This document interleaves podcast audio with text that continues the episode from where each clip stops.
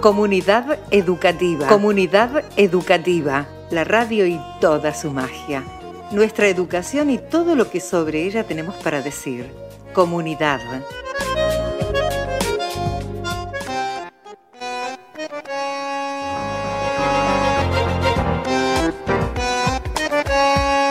Después de mucho tiempo hoy podemos decir que hay un sueño que se hizo realidad o que empezó a formar parte de la realidad, que es, a fin de cuentas, nuestra realidad.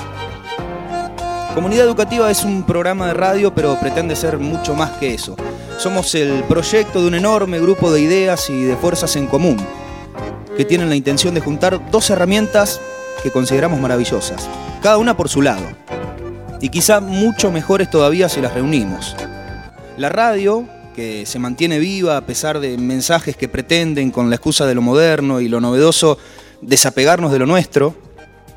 Y nuestra educación, nuestra comunidad educativa, tantas veces nombrada y pocas veces puesta en discusión, debate, intercambio y creación reales. Esa es la intención que tenemos desde hoy, en estos lunes que serán, a partir de ahora, nuestros lunes, y en estos encuentros que pretenden ser amplios, abiertos, desde y hacia los hechos de todos nuestros días. Tenemos ganas de sumar todas las voces que sean posibles. Vamos a plantear temáticas que surjan a la luz de los hechos de nuestra comunidad educativa, por supuesto, pero también vamos a buscar en ellas los problemas que nos impiden ser más y mejores. Fundamentalmente vamos a trabajar colectivamente para formular las preguntas más claras, precisas y necesarias para estos tiempos y para estos lugares esas preguntas que nos permiten suspender los interrogantes en el aire para que después, en el desarrollo de nuestros caminos, podamos mezclar los saberes librescos con los de la práctica, que son siempre superadores, y construir así todo lo que nos está faltando. Porque las respuestas que encontremos para algo nos tienen que servir. ¿Qué miradas prevalecen hoy en el desarrollo de las prácticas educativas? ¿Cuál es el grado de diálogo que alcanzamos entre docentes, estudiantes, auxiliares, directivos, padres, madres, especialistas? ¿Qué parte de nuestras supuestas prácticas revolucionarias se quedan solamente en un mensaje dicho a viva voz sin relación alguna con los efectos de la realidad práctica? Lo que criticamos abiertamente sobre nuestra educación forma parte de los diálogos formales de todos esos espacios como si se tratase de la sociedad misma. Miramos la estructura de nuestra educación de arriba para abajo o de abajo para arriba. Nuestra educación inicial, la primaria, la secundaria, ¿qué tienen para contar desde las voces de los sujetos que las componen? ¿Y la universidad? ¿Qué pasa con nuestros estudiantes, que son las personas con las que compartimos nuestros días y nuestras vidas día a día en nuestro pueblo cuando atraviesan los procesos formativos en la facultad? ¿Ponemos unos saberes por encima de otros y estructuramos nuestro pensamiento en función de eso? ¿Es cierto que ya no tenemos principios y valores permanentes? ¿Cuál es, por decirlo de alguna manera, el ADN de nuestra comunidad educativa? Desde ahí, nos animaremos también con las tripas en las manos a hablar de lo que verdaderamente somos o de lo que verdaderamente deseamos ser. La formación docente, ¿en qué momento de su historia está? Y todas las experiencias que vivimos quienes transitamos por largos caminos de educación formal nos sirven para saber qué, cómo, cuándo, dónde o a quiénes enseñar, con quiénes aprender la verdad es que no tenemos respuesta para ninguna de esas preguntas, pero quizá podamos armar algunas. Algunas capaces de sentar precedentes y, naturalmente, aquellas que puedan permitirnos compartirlas por esta vía, que es la vía de la radio. Radio que no tiene imagen, porque eso es radio. Radio que nos convoca a través de la voz, de las palabras que pueden hacernos trabajar desde la imaginación. La radio de siempre. Radio que también tenemos que recuperar. Así arranca esta historia, ojalá sea el punto de partida de muchísimo más. La invitación ya está hecha. Y tenemos una muy buena noticia. Tenemos muchas ganas de equivocarnos. Esa maravillosa forma de aprender. Bienvenidas, bienvenidos entonces a Comunidad Educativa. Un sueño de pocos que pretende ser una realidad y una verdad de muchos.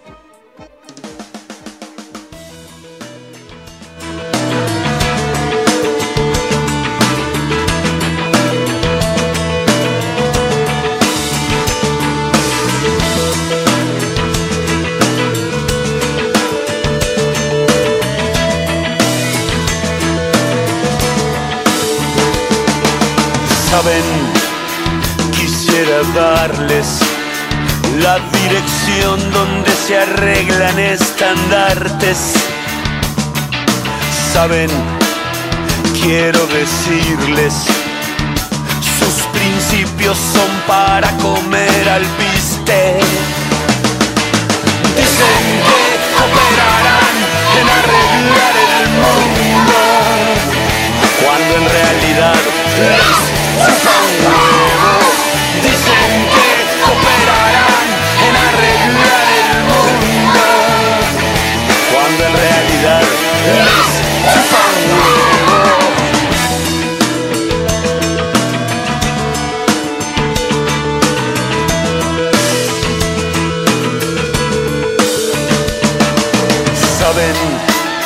quisiera darles la dirección donde se sacan las caretas. Saben, quiero decirles, pensamientos solo llevan a la nada. Dicen que cooperarán en arreglar el mundo, cuando en realidad les chupa un huevo. Dicen que cooperarán en arreglar el mundo, cuando en realidad les chupa un.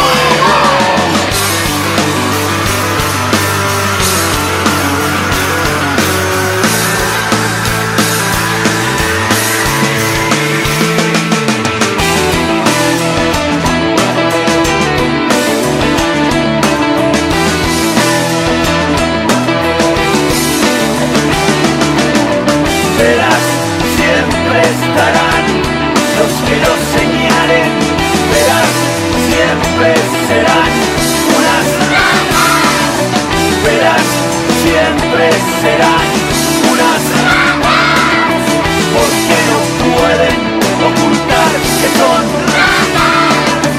Verás, siempre estarán los que los recuerden. Verás, siempre sabrán que fueron. Verás, siempre estarán los que no se olvidan. Verás, siempre serán unas Un programa de radio. Momento para preguntar y responder. Somos lo que somos.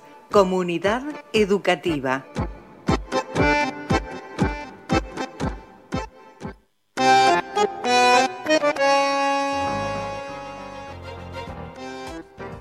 Linda forma de arrancar, ¿eh? con las pelotas.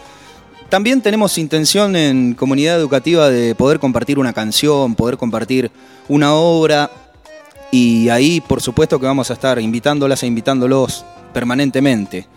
Las Pelotas es una banda que seguramente escucharemos en más de una oportunidad.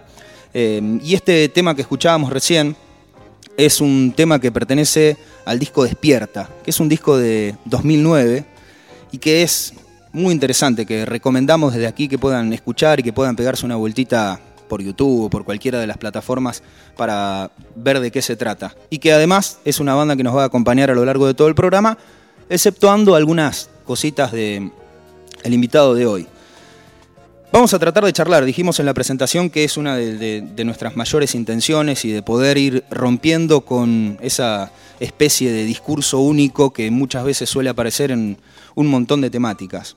Hoy tenemos eh, el placer de haber invitado a Veniero Gallini, que bueno, ya nos hemos encontrado en más de una ocasión con él, eh, hemos compartido algún que otro espacio, y siempre fue la comunidad educativa la que nos nucleó, la que nos conectó inclusive a través de redes sociales antes de encontrarnos personalmente. Veniero, es un placer que estés con nosotros.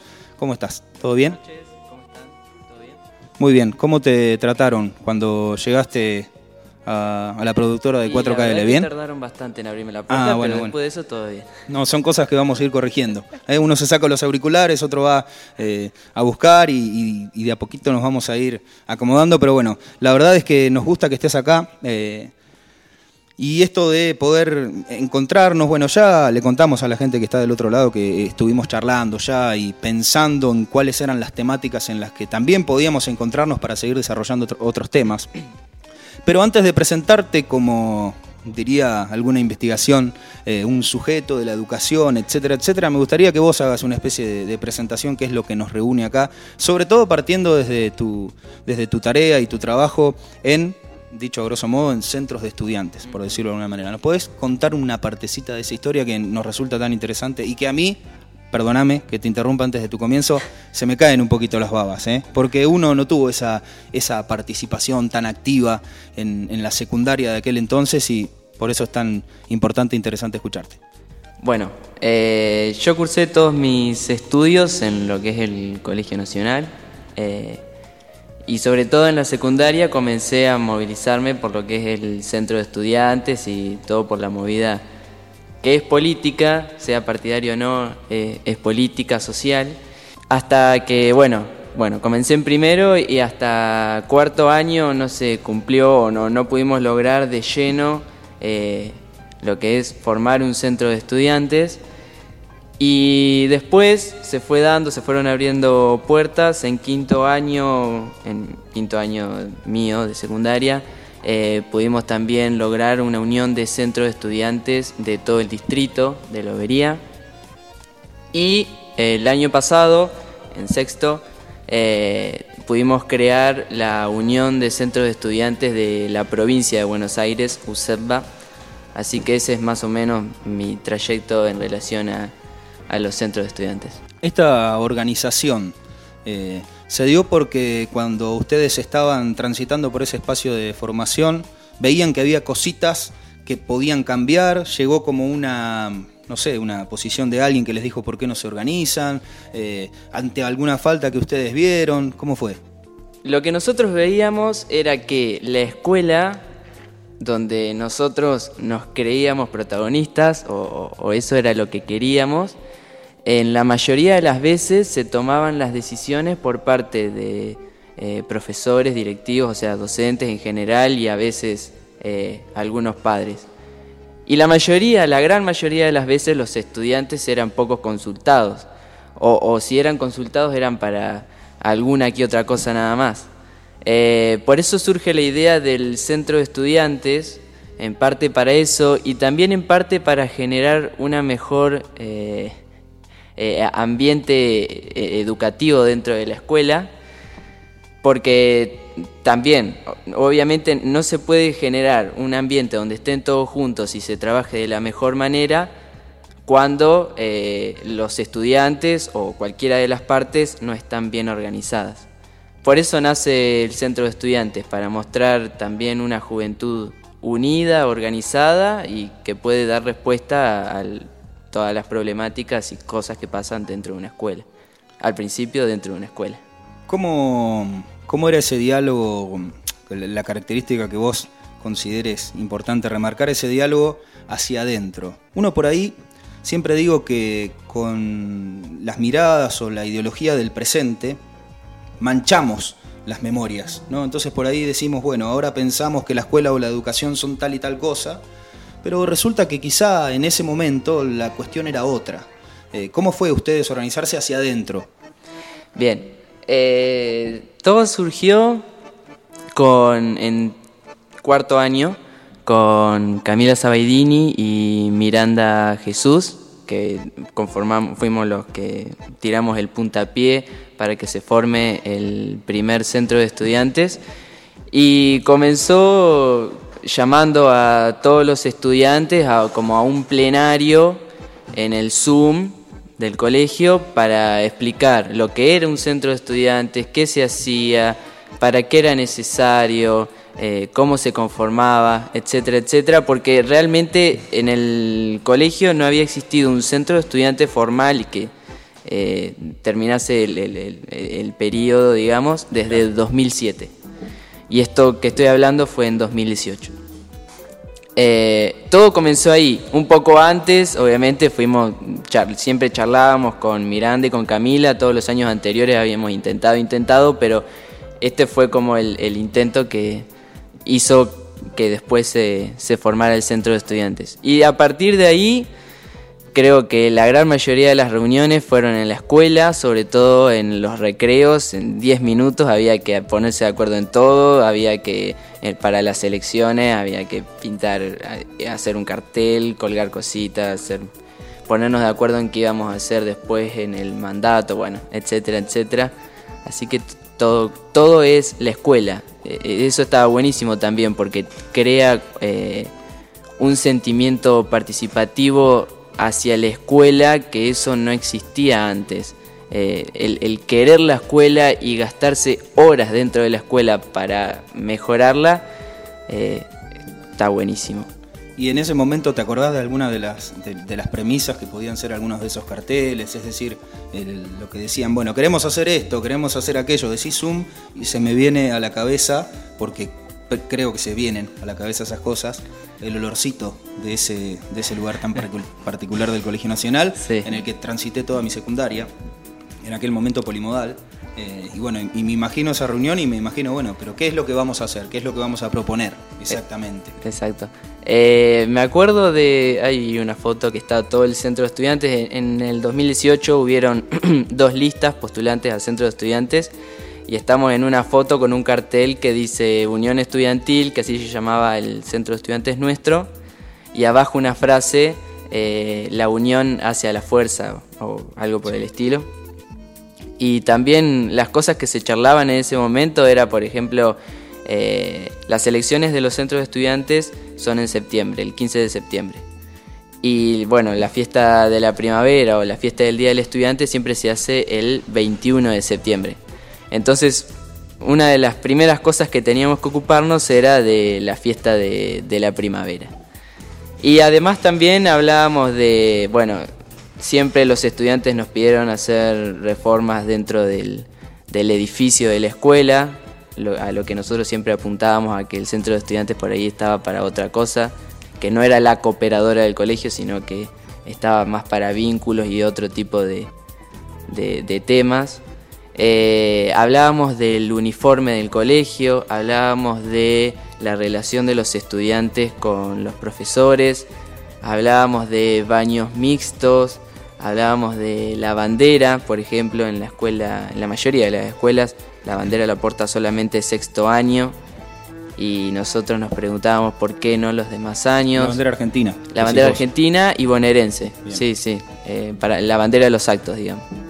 Y bueno, un montón de cuestiones que fuimos cumpliendo después en los mandatos.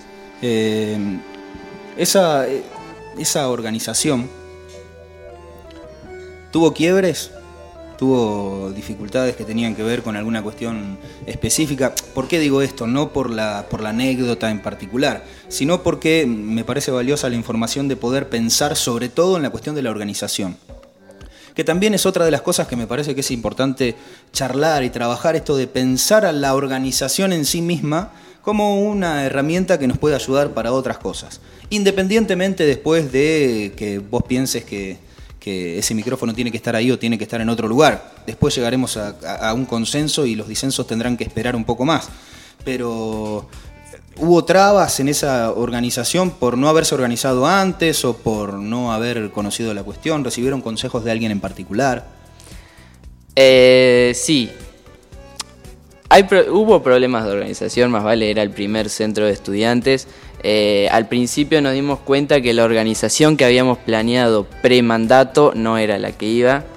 Eh, era como para un centro de estudiantes que ya había comenzado, que ya tenía historia dentro de la escuela, como nosotros vemos el primero, la primera forma de organización no nos fue, eh, pero después fuimos encontrando el camino, nos fuimos dando cuenta de, cuál era la mejor forma de organización, o por lo menos la que mejor en ese momento eh, nos funcionaba. Sí, lo que siempre nos pasa en, todo, en los dos años que yo estuve, o los dos mandatos en realidad, es que la, participación activa de los chicos en el centro de estudiantes es altísima en septiembre, por lo cual vos puedes trabajar a un ritmo mucho más rápido, necesitas una organización mejor. Eh, pero decae mucho en mayo, junio, eh, digamos, una vez que ya comenzó el, el año, las pilas empiezan a decaer hasta agosto más o menos o septiembre, que es cuando se hacen las elecciones. Todo el tema de las elecciones, eso atrae mucho para el centro de estudiantes y ahí la participación empieza a, subir mucho. Pero en lo que es principio de año, más o menos mayo, junio, las pilas decaen y también con ello la organización y lo que se puede hacer. Sí. ¿Tuviste que sentarte a estudiar algo específico cuando empezó a formarse toda esta organización? ¿Algo que te tuviste que poner a, leer, a investigar, o compañeros, compañeras, para la organización, para la cuestión formal? ¿O se te antojó sentarte a leer la historia de un centro de estudiantes o algo por el estilo? ¿Pasó eso o, fueron observando la práctica? Que, ojo, me parece que también es un estudio muy valioso, pero ¿pasó? Todo el tiempo, sí, buscamos información de centros de estudiantes todo el tiempo, al principio, en el medio, al final, eh, a ver qué hacían otros centros de estudiantes, que bueno, eso también nos llevó a, hacer conexiones con otros centros de estudiantes en el futuro. Eh, también nos dimos cuenta que había poca información de los centros de estudiantes, por eso también eh, hemos tratado de llevar información a distintas escuelas de lobería, fuera del distrito, a trabajar con las redes sociales, etcétera. Em, pero sí, eh, eso. Un poquito hubo que meterse ahí. Sí, después, por ejemplo, para... Eh, queríamos dar un plenario y explicar qué era lo que estaba haciendo el centro de estudiantes. Eh, había que estudiar lo que cada uno tenía que decir. por ejemplo, queríamos hacer una, qué sé yo, hicimos una vez como una recreación pero abierta al público, una kermés. Y la kermés no era solamente con juegos, eh, como decir, los comunes, clásicos, sino también lo habíamos integrado eh, con la escuela, con los proyectos que tenía en ese momento. Por lo tanto, eso necesitó haber estudiado no solamente por el centro de estudiantes, sino por distintos cursos eh, de la escuela, o sea, estudiantes de distintos años, eh, distintos temas para después poder eh, presentarlos en lo que fue la, la que la verdad que fue muy interesante poder haber mezclado juegos, el, ocio común, con lo, como si fuera una exposición de la escuela que también estaba orientado al juego, a la interacción con, con el que venía de afuera para ver qué habían hecho o, por ejemplo había uno de los stands que tenía que ver con la historia, entonces eh, el, juego era ver cuánto sabía de la historia, bueno, etcétera, etcétera. Pero sí, siempre hubo que de alguna manera estar capacitándose para ver qué es lo que eh, voy a decir, para ver qué nos conviene hacer todo el tiempo. De eso también vamos a hablar, ¿eh? recién mencionaste historia, vamos a dedicarle mucho tiempo a la historia, sobre todo vamos a tratar de bucear un poquito en la historia de la educación, pero no solamente irnos por ahí a las investigaciones del presente o a lo que podemos encontrar hoy en, en, la bibliografía que existe, sino también empezar a hacer una mezcla que nos permita mirar no digo dándole la espalda, pero sí mirando bien de frente a nuestra comunidad educativa, porque por ahí, eh, en el océano de investigaciones y de historias que se cuentan en los grandes libros, sobre todo en los grandes centros urbanos, se escapan algunos detallecitos de cosas muy interesantes que pasan. Elegiste un par de temas para ayudarnos a ilustrar un poquito este primer programa de comunidad educativa que sale a través de 4kl.com.ar y que es una tarea mancomunada de la productora 4KL con Augusto Mónaco, con Iván Ledesma, con Sergio Ale a la cabeza trabajando muy parejito y entre todos para que esto salga adelante y que además tiene sus vías de comunicación como el WhatsApp, que es el 2262 633607, las cuentas de Facebook, Instagram, que las conoce la mayoría y que además van a tener la posibilidad de ver todo lo que empezamos a trabajar en YouTube. ¿Cuál es el primer tema que mm, había seleccionado Beniero Gallini, que está en nuestro primer programa?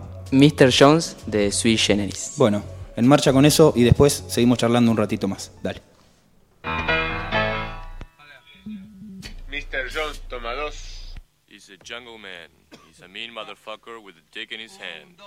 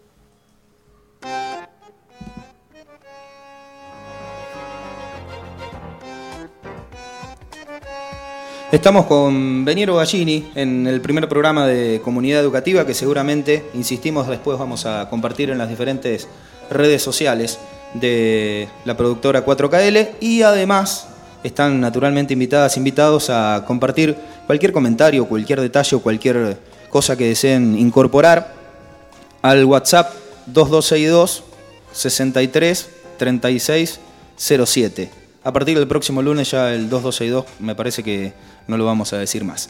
Veniero nos contó recién un poquito la, la historia que tiene que ver con su participación en el, en el mapa de, en el mapa político, si se quiere, de lo que tiene que ver con un centro de estudiantes.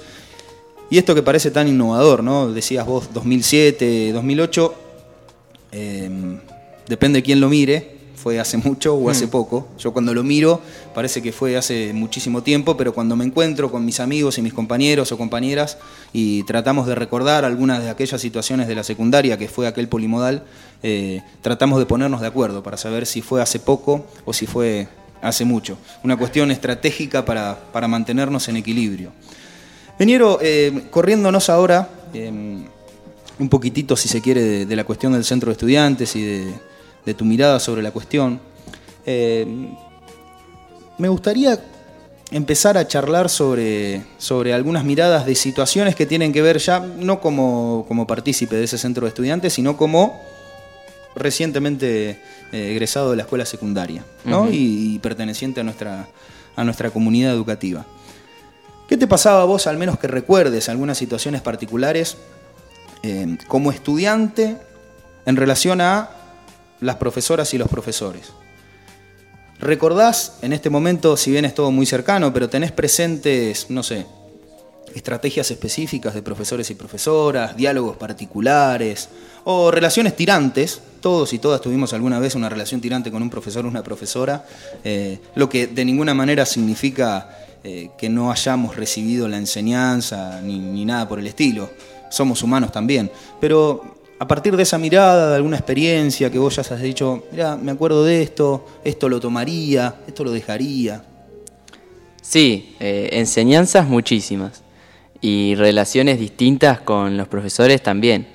Eh, he tenido relaciones muy, muy buenas, que casi de, amistad diría, que las conservo en el día de hoy. Otras de aprendizaje muy amplio y muy profundo, y otras súper tirantes, eh, y también otras en las que eh, pude sacar muy poco para, de, digamos, pude aprender muy poco de, de algunos profesores. Eh, lo que me llevo de la secundaria es, es eso, aprender que, que no todos los profesores son iguales, que siempre hay que ir con, con, respeto a la hora de hablarle a un profesor por lo que sea que sea y que eh, todo se puede hablar, todo se puede charlar. Eh, pero sí, eh, he tenido de, de, todo tipo de relaciones y de choques y no choques con, con profesores. ¿Te pusiste alguna vez en el plano imaginario, no? Mm. Del otro lado imaginándote frente a, bueno, cuando tuviste la posibilidad de, de alguna manera de presentar un tema o de defender una postura, lo que sea desde el centro de estudiantes, de ver cuál es la posibilidad de generar vínculo, y esto ya te lo pregunto como eh, integrante de comunidad educativa, pero también como docente, ponerse del otro lado y ver que hay 40 personas delante, que cada una tiene un universo distinto, que cada una te escucha de una manera distinta, y que a su vez, como nosotros tenemos una historia y un recorrido por la educación, forjamos ese tipo de vínculos, también se produce del otro lado. ¿Alguna vez lo pensaste? A eso dijiste, ¿cómo será estar ahí? Sí, sí, millones de veces y es más, hemos tenido conversaciones con, eh, con los profesores sobre a veces lo, difícil que es atraer la atención de, de, de un adolescente o, o de un niño y sobre todo para inculcarle conocimientos nuevos. Eh, con esto que vos decías del centro de estudiantes, eh, era periódicamente hacíamos algún plenario en el, en el Zoom del colegio o pasábamos salón por salón a explicar o a pedir o a hacer de todo. Y, sí, nos dábamos cuenta de lo que era estar al frente de un montón de pibes, de los cuales dos o tres te están escuchando firmemente, tres o cuatro no te están escuchando, cinco o seis te están eh, escuchando nada más que a media. Saben que estás ahí, pero nada más. Y otros ni se percataron de que estás ahí. Eh, pero sí, creo que es importantísimo si uno va a eh, ponerse en contra o si alguno va a, a discutir con un profesor sobre lo que hace o lo que no hace o lo que para uno debería hacer o no, eh, antes haberse, haberse puesto en el lugar del profesor.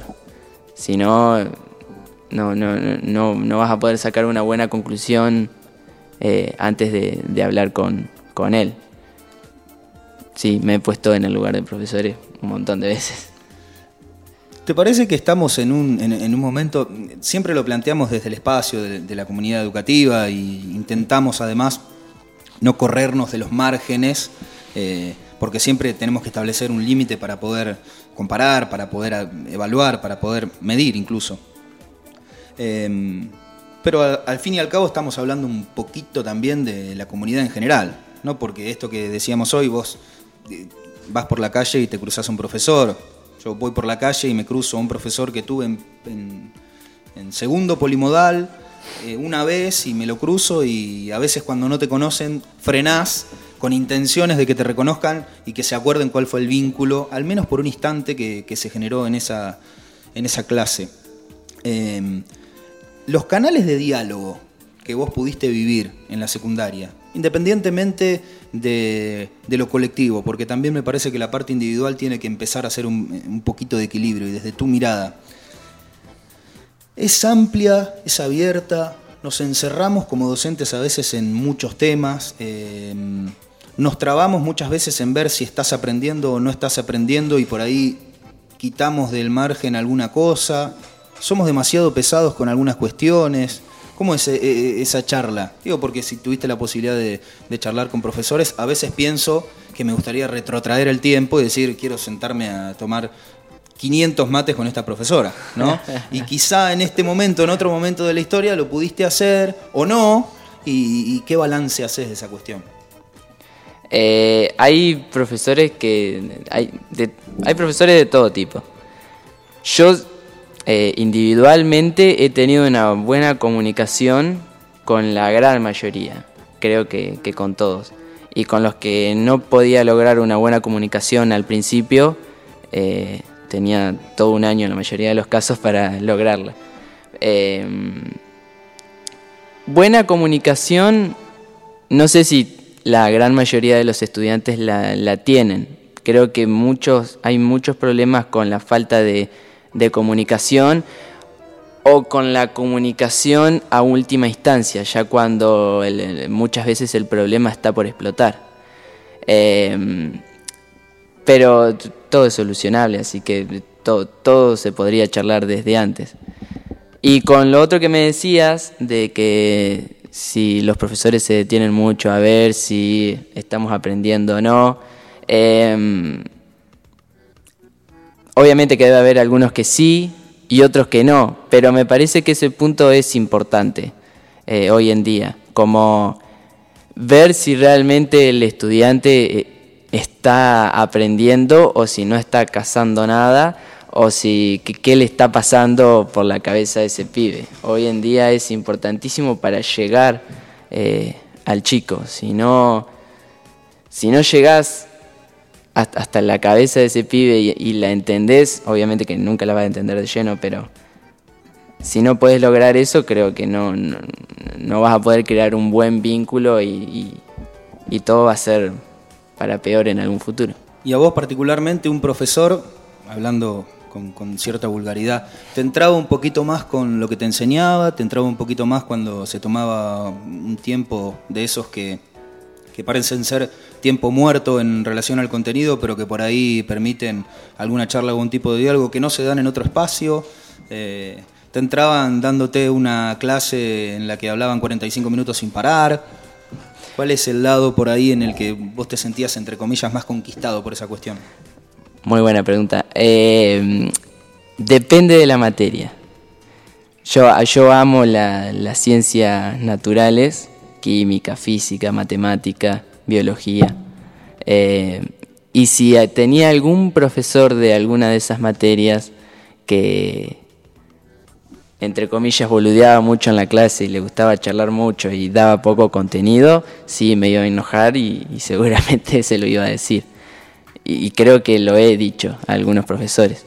Sin embargo, en otras materias, eh, por ejemplo, no sé, por tirar alguna, literatura, geografía, historia, que tienen que ver más por ahí con, con lo social algunas y otras no tanto, eh, no me molestaba tanto generar espacios de charla y es más, alguna vez lo he motivado seguramente y, cada tanto está bueno, cada tanto está bueno. Eh, no siempre, no todo el tiempo, pero bueno, sí. Eh, ya te digo, con, con las materias de, de naturales seguramente no me hubiera gustado tanto. Existe, mm, iba a decir todavía, y ya iba a caer en un error, pero eh, está muy presente esta mirada de a mí me gusta literatura, a mí me gusta la parte de lengua, entonces a mí me gusta escribir y me voy un poquito para este lado. A mí me gusta más la biología, entonces acá profundizo un poco más en, en mi predisposición. Está todo muy separado. ¿Hay posibilidades, crees vos, de, de vincularlo de alguna manera con esto social que decís, por ejemplo? Sí, sí. eh, se trata de vincularlo todo el tiempo en la escuela. Eh, sobre todo aquellas materias que no tienen nada, que parece que no tienen nada que ver una con la otra, eh, se trata de, de vincular. Por ejemplo, yo tuve, trabajamos con proyectos el año pasado en la escuela y tenía un proyecto que nucleaba las materias de, o que trabajaban en conjunto las materias de biología y literatura que por ahí a simple vista sí, no tiene nada, nada que ver, pero cuando uno profundiza y lo lleva a un proyecto al hacer, eh, sí que tienen que ver y, la verdad que salió un proyecto eh, buenísimo. Y después con lo que vos me decías, de si los chicos se van por un lado o por otro lado, yo creo que eso comienza más tal vez a partir de cuarto, cuando uno tiene que elegir entre ciencias sociales y ciencias naturales, en el caso de, nuestro colegio, o bueno, eh, economía y administración. Cuando uno tiene que elegir entre esas ramas, uno ya se tiene que plantar en la mayoría de los casos, porque en otras se elige la, la orientación de acuerdo a, a dónde van mis amigos, pero en otros casos uno se tiene que plantar y decir, eh, yo quiero esto, yo quiero seguir esto, por lo menos en un principio para mi vida, o por lo menos no quiero esto otro, entonces bueno, me, voy a este otro lugar. Eh, por lo tanto, sí, yo creo que muchas veces los alumnos decidimos profundizar un poco más por alguna de las materias eh, y no tanto en, en otras. Creo que uno de los de los objetivos de la secundaria es eso, mostrarte el- todas las ramas que hay que en general que se puede en los que uno puede indagar y que uno elija a ver cuál quiere y cuál va a seguir estudiando más adelante o a cuál se va a dedicar. ¿Te gusta escribir? ¿Cualquier cosa por escribir? Sí, me gusta escribir, pero no tanto lo que veo mucho que se escribe. Eh, el otro día estaba hablando con, me parece que era con mi papá, no sé con quién, y hacía una reflexión de que veo muchos escritos en las redes sociales y en muchos lugares que parecen estar hoy en día, de adolescentes hablando, eh, muy influenciados por la tristeza.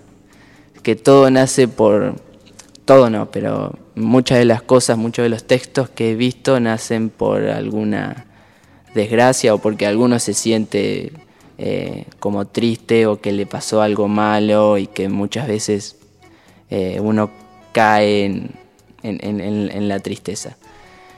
Me gusta escribir, eh, pero con, algún objetivo, con algún fin. Por ahí no tanto el, el- el- arte de la literatura, de ponerme a escribir un día porque estoy aburrido.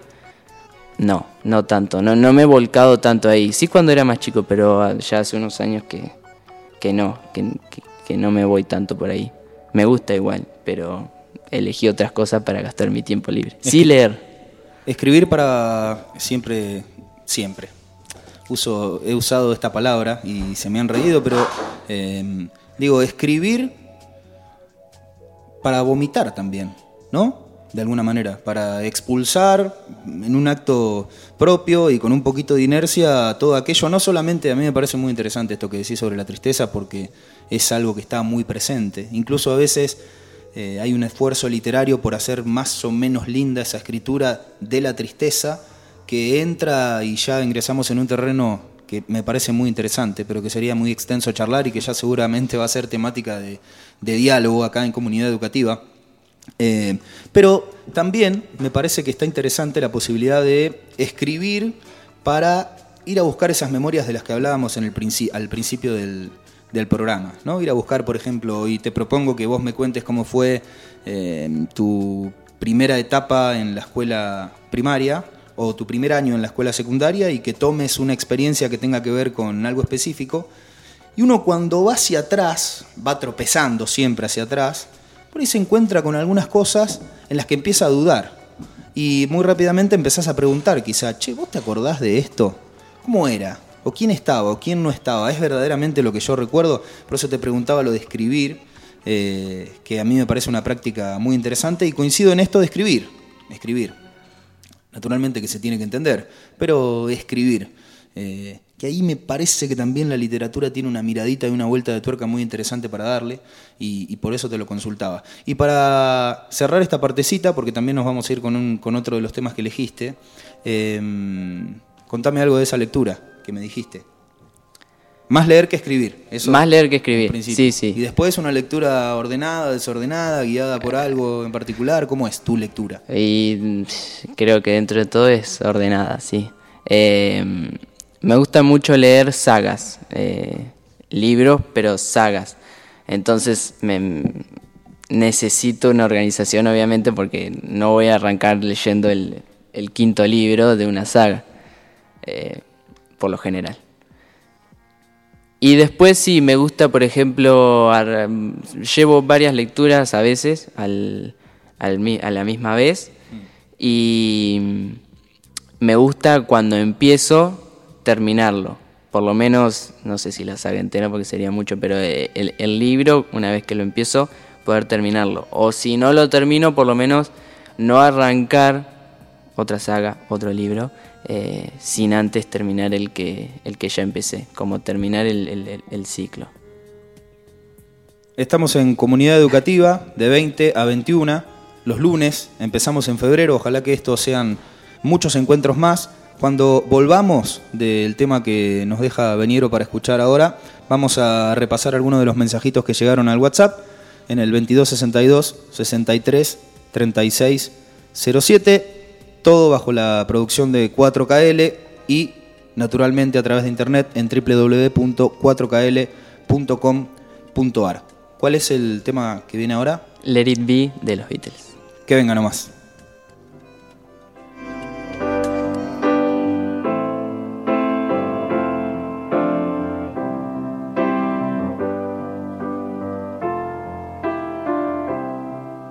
When I find myself in times of trouble, Mother Mary comes to me, speaking words of wisdom, let it be. And in my hour of darkness, she is standing right in front of me, speaking words of wisdom, let it be. Let it be, let it be, let it be Whisper words of wisdom, let it be. And when the broken hearted people living in the world agree, there will be an answer, let it be. For though they may be parted, there is still a chance that they will see. There will be an answer, let it be.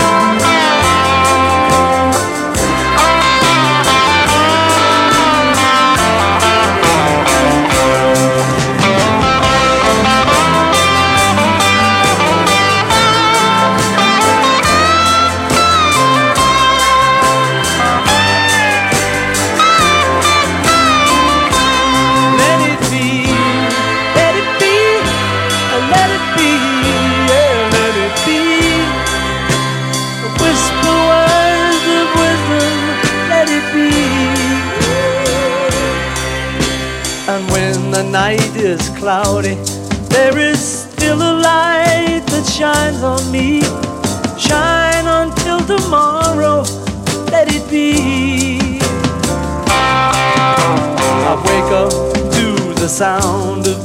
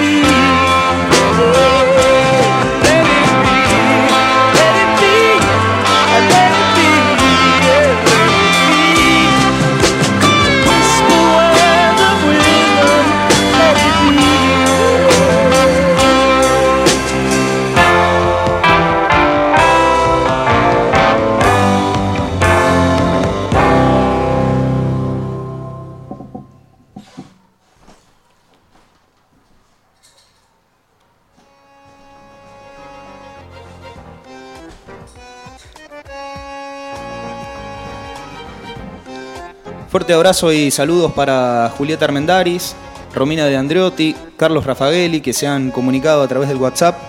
Insistimos en el 2262 633607. Bueno, eh, con saludos y buenas vibras para comunidad educativa. Avísennos igualmente por los nombres quienes no lo hacen en el WhatsApp porque de acá en adelante vamos a, a empezar a guardar todos esos contactos porque vamos a empezar a hacer algún sorteíto, algún librito vamos a encontrar para compartir. ¿eh? Así que algunas recomendaciones que vamos a ir retomando de, los diferentes entrevistados, entrevistadas y todo lo que se le vaya ocurriendo incluso a, a la tarea de producción. Y lo vamos a volcar para, para poder hacer un sorteo y para poder vincularnos lo máximo posible entre nosotras y nosotros. Veniero, estamos en la última partecita, a las 21 se cierra Comunidad Educativa. Este es nuestro primer programa y estamos muy agradecidos de que, de que estés acá con nosotros. Y por último, voy a, voy a tomar la cola de lo que dijiste, esto de escribir desde la tristeza o escribir al menos desde una sensación, pongámosle así. Eh, y hablaste también en esa situación de, de la adolescencia.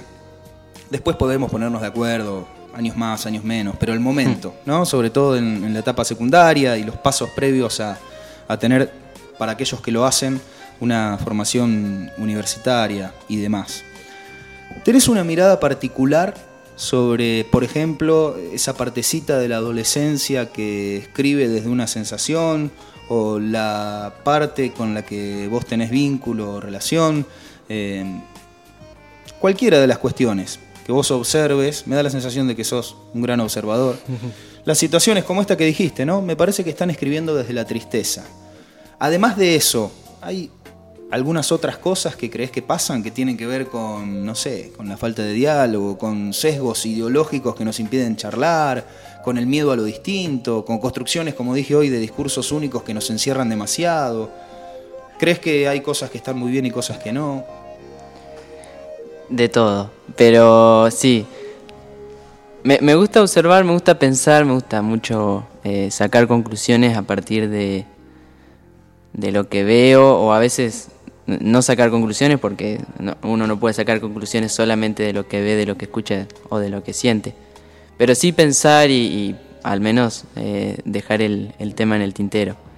Em, creo que sí, como adolescentes o como estudiantes o como, eh, qué sé yo, chicos de, de, de la edad que, que tengo, eh, veo que hay mucho, por ejemplo, desinterés, no siempre, no en todo, pero hay bastante desinterés en, en- en- en tener objetivos muchas veces eh, a, largo o a corto o a medio plazo. Eh, para todo en general en la vida diría, pero ya me iría demasiado filosófico.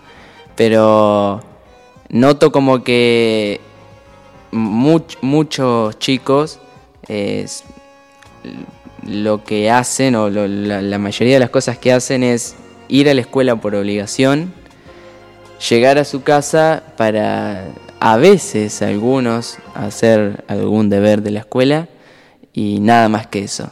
Eh, Estoy yendo muy a lo general y Sí, obviamente no va a ser solamente eso, ¿no? Pero digo que hay muchísimos chicos que no buscan otra estimulación por otro estímulo por fuera del colegio.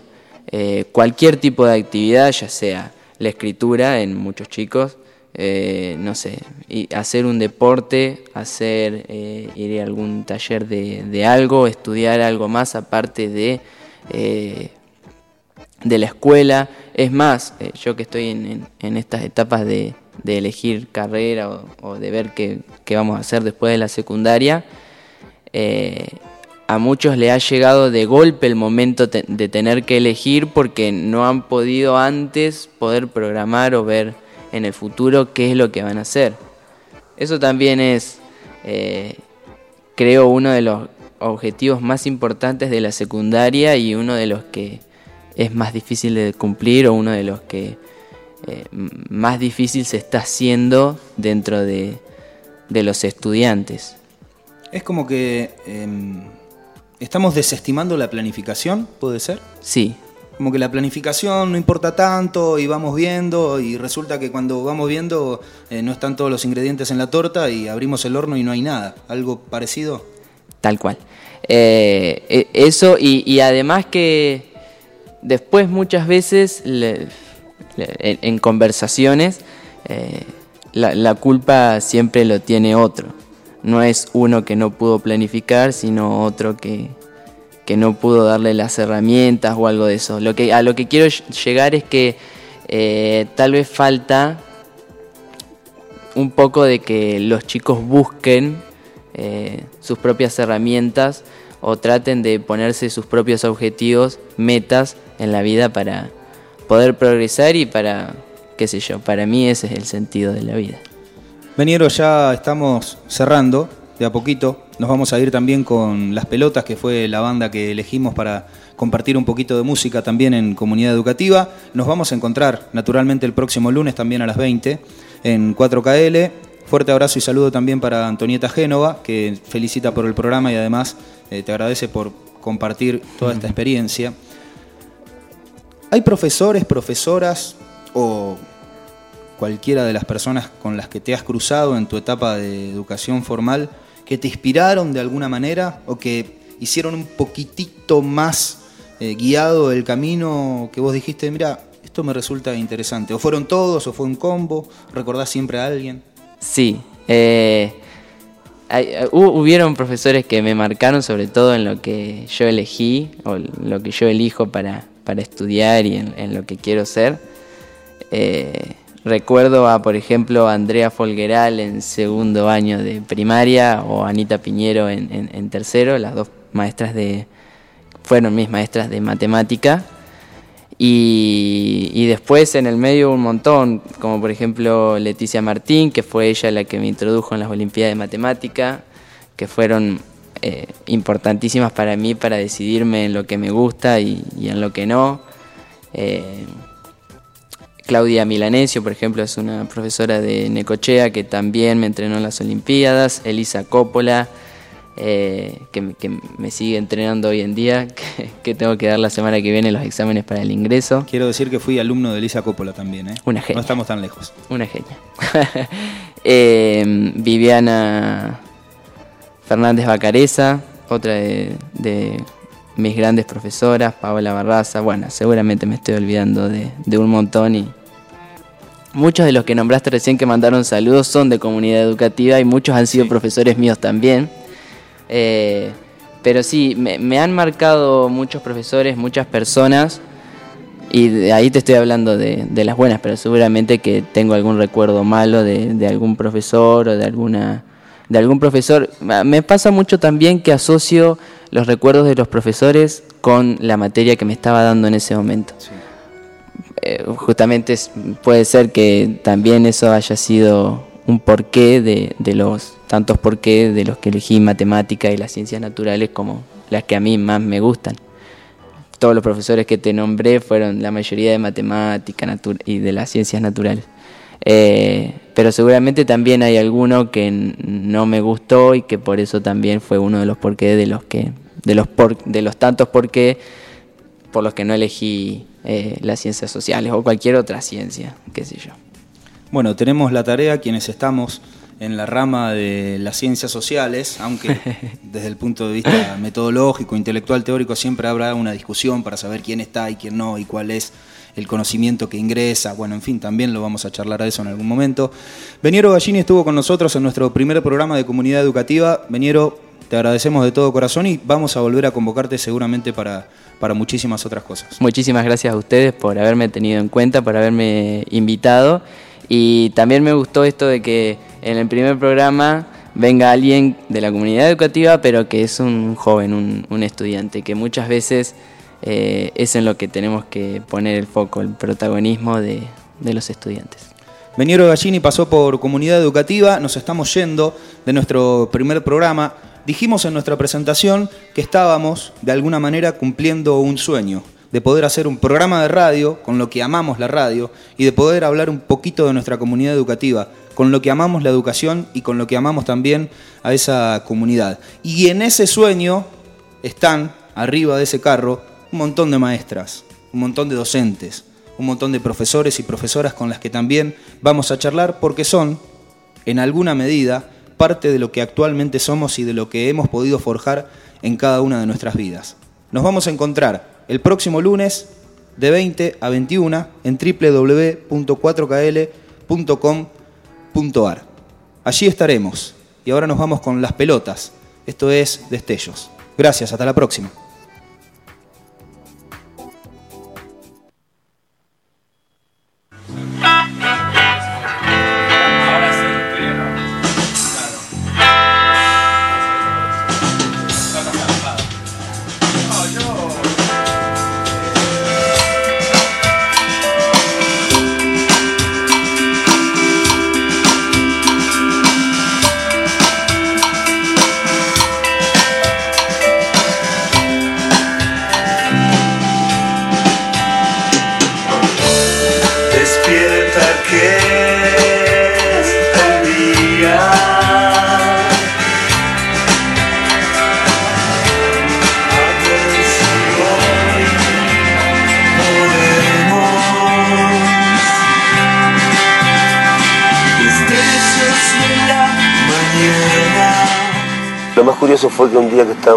Con Sebastián a Rosario, Y en un momento me dice, che, mira, tengo esto que es temas que quedaron del disco pasado, los escuchamos, dale, había varios. y luego apareció este tema, Y escuchamos Destellos y yo dije, che, este tema es muy lindo. ¿por qué no lo ponemos? Dice, sí, ¿te parece? Sí, dale, hagámoslo, probémoslo. Y lo probamos, que quedó bueno, me gusta cómo quedó. quedó genial, y me encanta. Voté porque estuviera ese tema y acá está.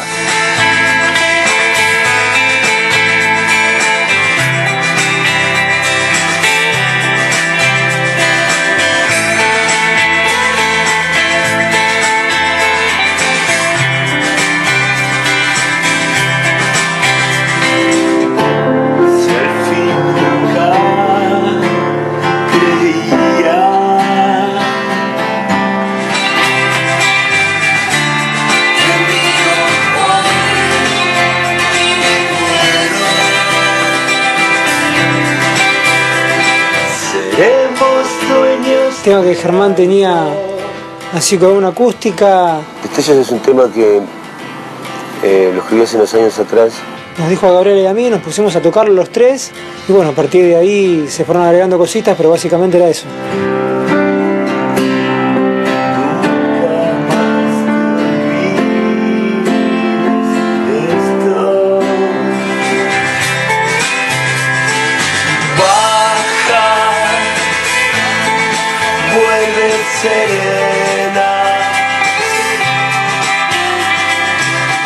Canción súper súper preciosa. Es un tema que a mí me mueve muchas cosas hermosas adentro de, de mi corazón.